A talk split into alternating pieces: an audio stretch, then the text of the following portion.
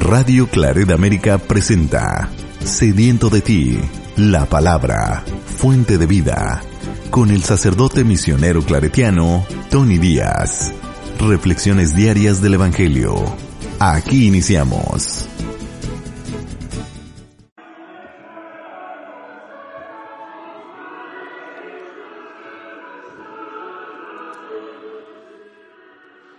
Bienvenidos hermanos a nuestras reflexiones bíblicas de las lecturas del día. Hoy es jueves de la vigésima cuarta semana del tiempo ordinario, jueves de la vigésima cuarta semana del tiempo ordinario. Hoy celebramos la memoria de los santos Cornelio, Papa, y Cipriano, Obispo, los dos mártires. La primera lectura de hoy viene de la primera carta de San Pablo a Timoteo, capítulo 4, versículos 12 al 16. Querido hermano, que nadie te desprecie por tu juventud. Procura ser un modelo para los fieles en modo de hablar y en tu conducta, en el amor, en la fe y en la castidad.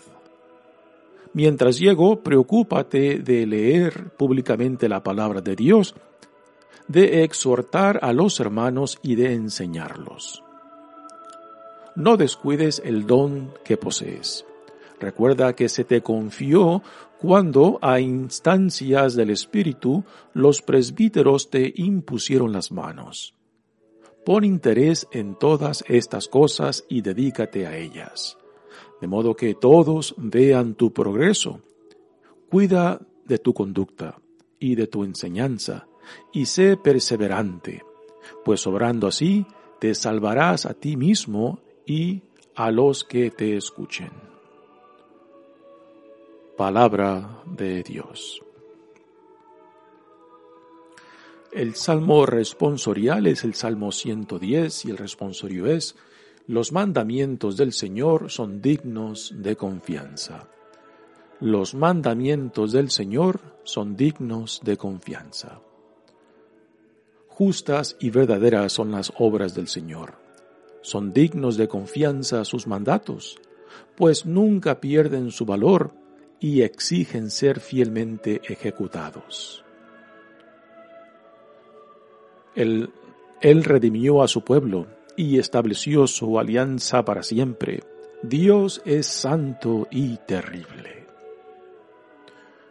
El temor del Señor es el principio de la sabiduría, y los que viven de acuerdo con Él son sensatos. La gloria del Señor perdura eternamente. Los mandamientos del Señor son dignos de confianza. El Evangelio de hoy viene de Lucas, capítulo 7, versículos 36 al 50. En aquel tiempo un fariseo invitó a Jesús a comer con él. Jesús fue a la casa del fariseo y se sentó a la mesa. Una mujer de mala vida en, en aquella ciudad, cuando supo que Jesús iba a comer ese día en casa del fariseo, tomó consigo un frasco de alabastro con perfume. Fue y se puso detrás de Jesús, y comenzó a llorar, y con sus lágrimas bañaba sus pies. Los enjugó con su cabellera, los besó y los ungió con el perfume. Viendo esto, el fariseo que lo había invitado comenzó a pensar, si este hombre fuera profeta, sabría qué clase de mujer es la que lo está tocando. Sabría que es una pecadora. Entonces Jesús le dijo, Simón, tengo algo que decirte. El fariseo contestó, Dímelo, maestro. Él le dijo, Dos hombres le debían dinero a un prestamista. Uno le debía quinientos denarios y el otro cincuenta. Como no tenían con qué pagarle, les perdonó la deuda a los dos. ¿Cuál de ellos lo amará más? Simón le respondió, Supongo que aquel a quien le perdonó más. Entonces Jesús le dijo, Has juzgado bien. Luego, señalando a la mujer, dijo a Simón, ¿ves a esta mujer? Entré en tu casa y tú no me ofreciste agua para los pies, mientras que ella me los ha bañado con sus lágrimas y me los ha enjugado con sus cabellos. Tú no me diste el beso de saludo. Ella, en cambio, desde que entró no ha dejado de besar mis pies. Tú no me ungiste con aceite mi cabeza. Ella, en cambio, me ha ungido los pies con perfume. Por lo cual, yo te digo, sus pecados, que son muchos, le han quedado perdonados, porque ha amado mucho. En cambio, al que poco se le perdona, poco ama. Luego le dijo a la mujer, tus pecados te han quedado perdonados. Los invitados empezaron a preguntarse a sí mismos, ¿quién es este que hasta los pecados perdona? Jesús le dijo a la mujer, tu fe te ha salvado, vete en paz. Palabra del Señor. Muy bien, demos comienzo a nuestra reflexión de las lecturas de hoy, pero antes de entrar a las lecturas propias, digamos un poco acerca de los santos Cornelio y Cipriano, a quien recordamos hoy en esta memoria. De Cornelio sabemos muy poco uh, de su infancia o dónde nació. Se sabe de que en el año 251 fue elegido obispo de Roma.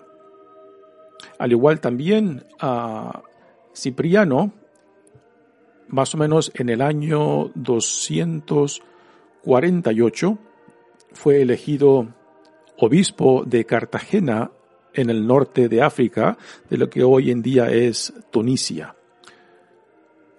Así que Cipriano fue obispo, mientras que Cornelio fue papa en Roma. Los dos fueron escogidos por petición tanto del clero como de la gente, y eso nos dice mucho de cómo en aquellos tiempos pues se elegían a los papas y a los obispos. Era sus nombramientos en gran parte venían de la petición del reconocimiento de sus habilidades ah, por parte de los, de los clérigos y también de la gente. Hoy en día prácticamente eh, desde Roma se eligen a los obispos y son los cardenales principalmente los que eligen a los papas, ¿no? Así que el proceso de elección del principio de la iglesia pues eh, era muy diferente a como lo tenemos hoy en día. Una de las dificultades que enfrentó el Papa Cornelio en aquel entonces fue no solamente las persecuciones que la comunidad cristiana vivía en gran parte por los edictos de los emperadores romanos. Y pero también había otra situación muy difícil interna de la iglesia y, y estas divisiones eran a causa de cómo tenía que responder la iglesia a los apóstatas. Por apóstatas son aquellos que habían renegado de la fe eh, en situaciones de persecución, ¿no? Y entonces, después de que pasaba la persecución, tenían la situación de cómo o si recibían de nuevo a estos cristianos que habían renegado de su fe a causa de esa persecución. Y dentro de la iglesia, pues había unos que estaban en contra de, de reconciliarlos con la iglesia, mientras que el Papa Cornelio, como también Cipriano, obispo, pues ellos promovían la actitud de reconciliar a, los apóstatas, aquellos que habían renegado de su fe, por medio de un proceso de penitencia eh, en el cual se reconociera la debilidad del, este, el, haberse echado atrás en la fe, pero que ahora pues tenían el deseo de ser reconciliados con la comunidad. Y esta división interna pues causó muchos problemas, pero Cornelio y Cipriano, Cornelio en Roma y Cipriano en Cartagena, eh, sabemos de que entre ellos había mucho contacto por medio de cartas y que mutuamente se apoyaban en promover la reconciliación, la compasión y el perdón de aquellos apóstatas que decían ser reintegrados nuevamente a la comunidad. Los dos tanto Cornelio como Cipriano murieron mártires, perseguidos por los diferentes emperadores romanos que persiguieron a la iglesia cristiana. Muy bien, pasemos ahora a las lecturas de hoy. Continuamos leyendo en la primera lectura de la primera carta de San Pablo a Timoteo.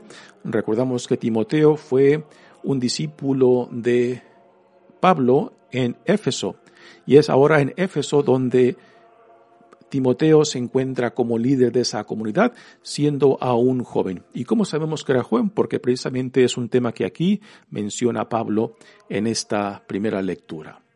También, después de que Pablo le indica a Timoteo las cualidades que deben de tener a los que son escogidos como líderes o obispos o presbíteros de la iglesia, ahora Pablo se enfoca en darle consejos a Timoteo para que desempeñe en una forma digna la vocación que él ha recibido y la responsabilidad que se le ha dado como líder en esta comunidad de Éfeso. Dice, querido hermano, que nadie te desprecie por tu juventud, ¿no? Y es muy interesante que Pablo mencione la juventud de Timoteo. Algunos comentaristas dicen de que quizás la edad de Timoteo era en los 30, mediados de los 30 o quizás ya pegándole a los 40, ¿no? Y que en relación a los otros líderes de la, en, la comunidad, pues quizás era visto muy joven. La mayoría de los líderes en las comunidades religiosas casi siempre son de mayor edad porque se conecta la edad avanzada con la sabiduría, ¿no? Aunque no siempre ese es el caso. Y sin embargo, la juventud la conecta con la, se conecta con la inmadurez, pero también hay excepciones. Sí que Timoteo era un líder joven y no queriendo Pablo de que Timoteo fuera despreciado por su juventud, pues ahora le da estos consejos para que aún en su juventud él manifieste no solamente madurez, sino también sabiduría, y así sea un líder digno no solamente para representar a la comunidad, sino también para profundizar en el llamado que como, comunidad tienen en el seguimiento de Cristo. Dice, procura ser un modelo para los fieles en todo modo de hablar y en tu conducta. Así tanto de palabra como en el comportamiento, la conducta en el amor, en la fe y en la castidad. Así que aquí Pablo en, esta, en este consejo le, da varios puntos que Timoteo tiene que poner atención para que la comunidad no lo cuestione por su juventud, sino que sea un modelo de conducta, un modelo de enseñanza, un modelo de expresión de amor, que es el don más alto que tenemos eh, como parte de nuestra relación con Dios. Y en la fe y en la castidad. En la castidad, eh, Pablo mismo sabemos de que él no estaba casado y que por tanto no exigía que los líderes fueran, fueran este, eh, no casados, pero sí recomendaban que si, que si eran llamados a la castidad, pues que la castidad fuera, fuera también un camino de evangelización para otros en el sentido de que en espera del regreso de la segunda venida de Jesucristo, pues la castidad también sea esa, ese modelo, esa manifestación, esa expresión de entrega completa a Dios. Dice, mientras llego, preocúpate de leer públicamente la palabra de Dios. Así que Pablo aún tiene las intenciones de ir a visitar a Timoteo. Ah, como ya hemos comentado antes, se cree que Pablo escribe esta carta desde Roma, donde se encuentra prisionero. Quizás Pablo tenía la esperanza de que fuera puesto en libertad para que después ah, ah, pudiera visitar a Timoteo. Otros comentaristas piensan de que quizás Pablo está cerca de Éfeso, pero también encarcelado, y que quizás por eso menciona de que visitará a Timoteo en cuanto tenga la oportunidad. No sabemos, bueno, en realidad sí sabemos de que no se llevó a cabo esta visita. ¿Por qué motivos? No sabemos detalles, ¿no? Ahora dice, preocúpate de leer públicamente la palabra de Dios. ¿A qué palabra de Dios se, se, refiere?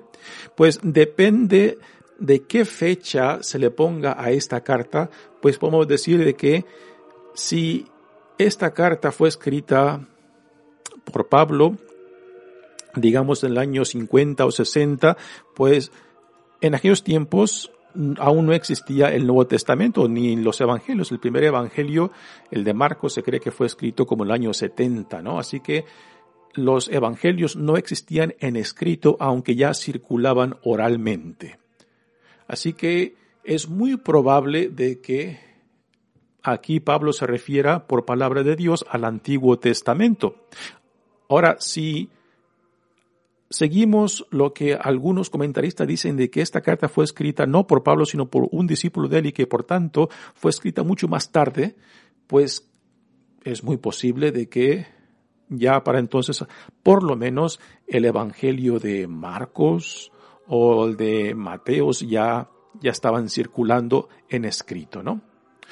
Pero eh, es el consenso de que esta carta fue escrita por Pablo a Timoteo. Así que es más probable de que eh, por palabra de Dios Pablo se refiera al Antiguo Testamento. Dice, preocúpate por leer públicamente la palabra de Dios, de exhortar a los hermanos y de enseñarlos. Exhortarlos en la práctica del Evangelio, exhortarlos en la vida moral, exhortarlos en la hermandad, exhortarlos en la oración, en la esperanza y de enseñarlos, enseñar pues las lecciones de la palabra de Dios en cómo se aplica a la vida en Cristo. Después sigue Pablo diciendo, no descuides el don que posees. ¿Qué don? ¿Qué don se le eh, hace referencia a Pablo aquí en esto? Quizás sea el don de liderazgo que se le fue conferido cuando le impusieron las manos, que es lo que ahora menciona Pablo. Él le dice, recuerda que se te confirió cuando a instancias del Espíritu los presbíteros te impusieron las manos. Aquí estas palabras son muy interesantes.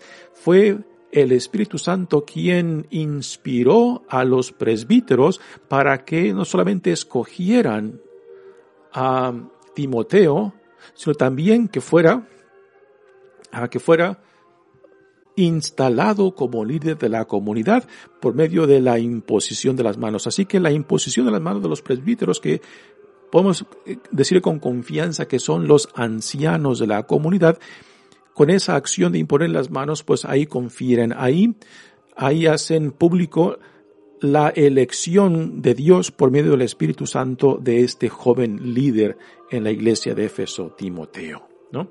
Así que no fue simplemente una decisión de Pablo, no fue simplemente un deseo de Timoteo, sino fue la inspiración del Espíritu Santo y después la aprobación de los presbíteros que impusieron su mano confirmando esa elección de él uh, para la comunidad. Dice, por interés, pon interés en todas estas cosas y dedícate a ellas, de modo que todos vean tu progreso. Cuida de tu conducta y de tu enseñanza, y sé perseverante, pues obrando así te salvarás a ti mismo y a los que te escuchen. Así que nuestras vidas deben de ser un testimonio claro y evidente de quién somos a los ojos de Dios, la vida a la cual somos llamados, ¿no?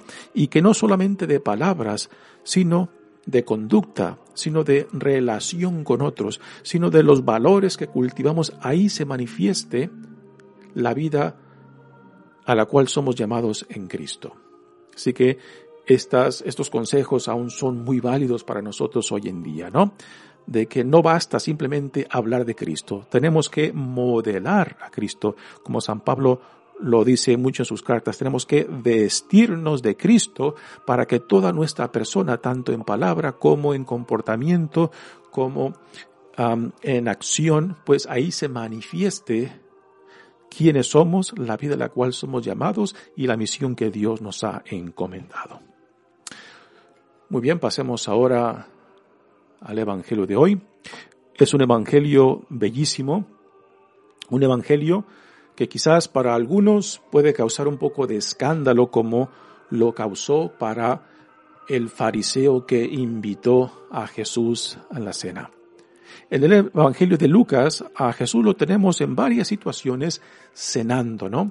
A diferencias de los evangelios de Marcos y Mateos, pues Jesús no hace mucha presencia en fiestas y en cenas, pero en el Evangelio de Lucas lo tenemos en varias escenas comiendo y bebiendo con la gente que lo invita.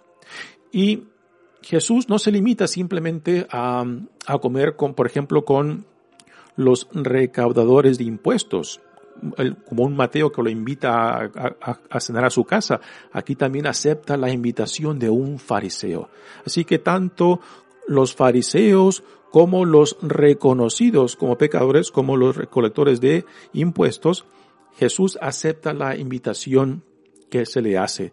Y tanto el uno como el otro, pues, están necesitados, pero quizás no tanto ellos reconocen su necesidad de Dios. Digamos que la necesidad de Dios del fariseo pues no es tan clara como la necesidad de Dios de un publicano o recolector de impuestos como Mateo o como otros o como la mujer que se presenta aquí en este bello evangelio. Dice el evangelio. En aquel tiempo un fariseo invitó a Jesús a comer con él. Jesús fue a la casa del fariseo y se sentó a la mesa. Eh, ¿Cómo se sentó Jesús? Es muy, es muy probable que Jesús esté sentado en un cojín. ¿Por qué menciono esto? Porque el describir la forma que está sentado nos va a ayudar a entender el cómo la mujer se le acerca por detrás a Jesús. Sí que Jesús está sentado en un cojín con la planta de los pies hacia atrás de él y después quizás muy probable descansando en su brazo izquierdo porque su mano derecha después tiene que estar libre para ir comiendo lo que está en la mesa. Recordemos que en aquel entonces comían con las manos, no con cucharas o con tenedores, ¿no? Y era la mano derecha que se utilizaba para a tomar la comida, los alimentos. La mano izquierda se utilizaba para otras cosas. Así que no se podían mezclar el uso de las manos en una situación como esa, ¿no? Así que Jesús está en un cojín, probablemente sentado con los, las rodillas dobladas y con la planta de los pies hacia atrás de él y descansando en su brazo izquierdo. Y ahora se presenta esta mujer, una mujer de la mala vida en aquella ciudad, mujer de la mala vida, muy probablemente esta mujer quizás era una prostituta o una mujer que se le sabía que tenía varios amantes. Así que era conocida en el pueblo de que, no, er, de que era una mujer con, con cierta vida pues muy ligera en cuestiones morales, ¿no? Y sabe que Jesús está en la casa de este fariseo y no pide permiso. Esta mujer tiene una necesidad tiene una, urgencia, ¿no? Y se invita sola y entra a como quiere entrar y se planta detrás de Jesús. Dice, cuando supo que Jesús iba a comer ese día en casa del fariseo, tomó consigo un frasco de alabastro con perfume. Fue y se puso detrás de Jesús. Está detrás de Jesús porque los pies, la las plantas de Jesús, los pies de Jesús están hacia atrás de él. Así que por eso tiene acceso a los pies de Jesús, porque Jesús está sentado en un cojín y recargado sobre su brazo izquierdo. Y comenzó a llorar. Hemos de utilizar aquí la imaginación para poder apreciar esta escena, ¿no? La gente que está cenando con Jesús y el Simón, el fariseo que lo invitó, saben claramente quién es esa mujer, puesto que quizás es una prostituta o es conocida que tiene varios amantes. Así que ya todos saben de que es una mujer ligera en su vida moral. Y esta mujer se le acerca. Ahora, el, el hecho de que se le acerca a Jesús y lo toca, esto es en la mentalidad del fariseo y quizás de los otros invitados es un escándalo de que una mujer siendo prostituta o de la vida ligera, eh, pues públicamente toque a Jesús. Esto es un escándalo para, para ellos, ¿no? Ahora, lo interesantísimo de esto es de que Jesús está muy seguro de sí mismo. Él no se escandaliza para nada. Él está está simplemente viendo la situación y no se escandaliza, porque está viendo que la acción de la mujer sale, sale de un deseo de reconciliación, de ser sanada, de ser reconciliada tanto con ella misma como con Dios. Y sin embargo, Simón, su anfitrión, está escandalizado. Y quizás hemos de pensar que también los otros invitados, otros fariseos quizás que están en esta cena, también están escandalizados de ver que esta mujer está tocando públicamente a Jesús y Jesús no se alarma. Él está seguro de sí mismo y no está escandalizado por su acción. Después tomó consigo un frasco de alabastro con perfume, fue y se puso detrás de Jesús y comenzó a llorar con sus lágrimas, bañaba sus pies, los enjugó con su cabellera, los besó y los ungió con el perfume. Así que una acción impresionante. Podemos aquí también imaginar eh, de que en medio de esta cena el olor aromático de la comida ahora se mezcla con el olor del perfume de nardo con el cual ella está ungiendo los pies de Jesús. Y ahora viene el escándalo del anfitrión. Viendo esto, el fariseo que lo había invitado comenzó a pensar, si este hombre fuera profeta, sabría qué clase de mujer es la que lo está tocando. ¿No saben? El hecho que Jesús se permite que una mujer de este tipo lo toque públicamente es un escándalo para él. Sabría que es una pecadora. Entonces Jesús ahora, ya percibiendo la reacción de Simón y de quizás los otros que están presentes, les dice, Simón, tengo algo que, que decirte. El fariseo le contestó, dímelo maestro. Así que el hecho de que Simón le llama maestro a Jesús significa de que lo ve con cierto respeto y que quizás la invitación fue sincera. Pero ya nos damos cuenta de que la forma en que Simón lo recibió no fue sincera.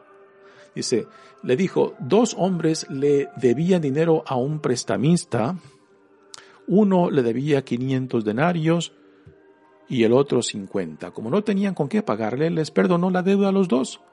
¿Cuál de ellos lo amará más?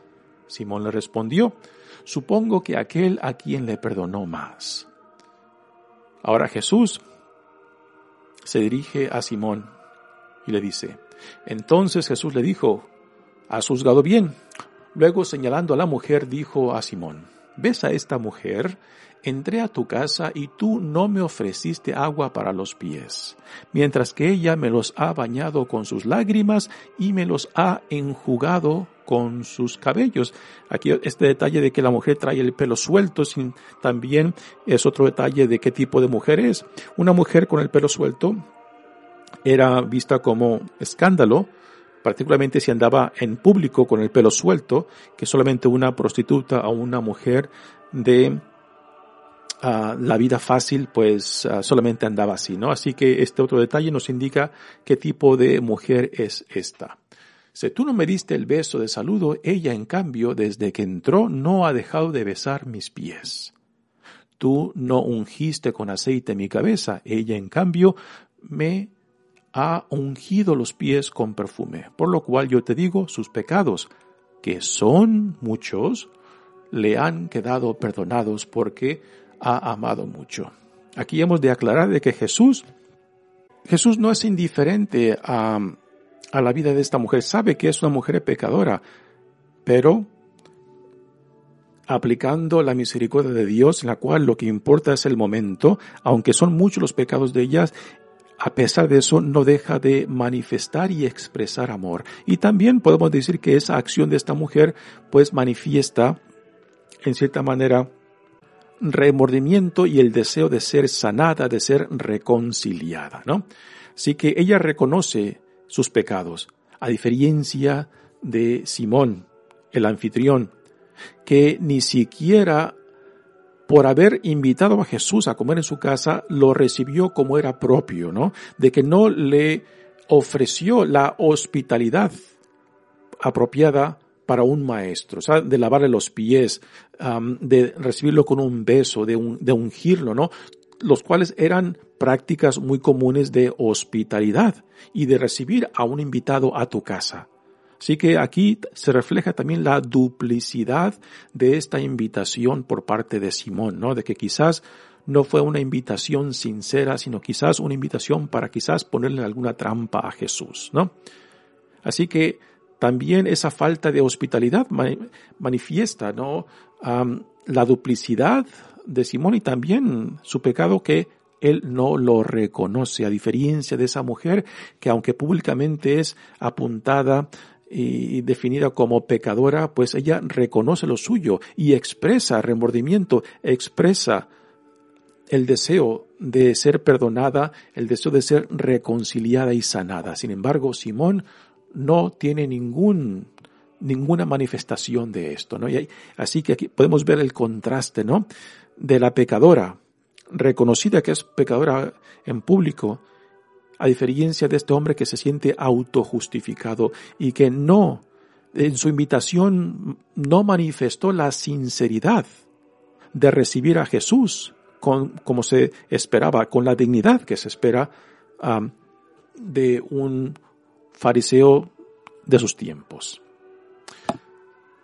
Después Jesús le dice, tus pecados te han quedado perdonados y ahora viene la reacción de los invitados. Los invitados empezaron a preguntarse a sí mismos, ¿quién es este que hasta los pecados perdona? Jesús después le, dice a la mujer, tu fe te ha salvado, vete en paz. La mujer ha manifestado una fe impresionante al ir en busca de Jesús.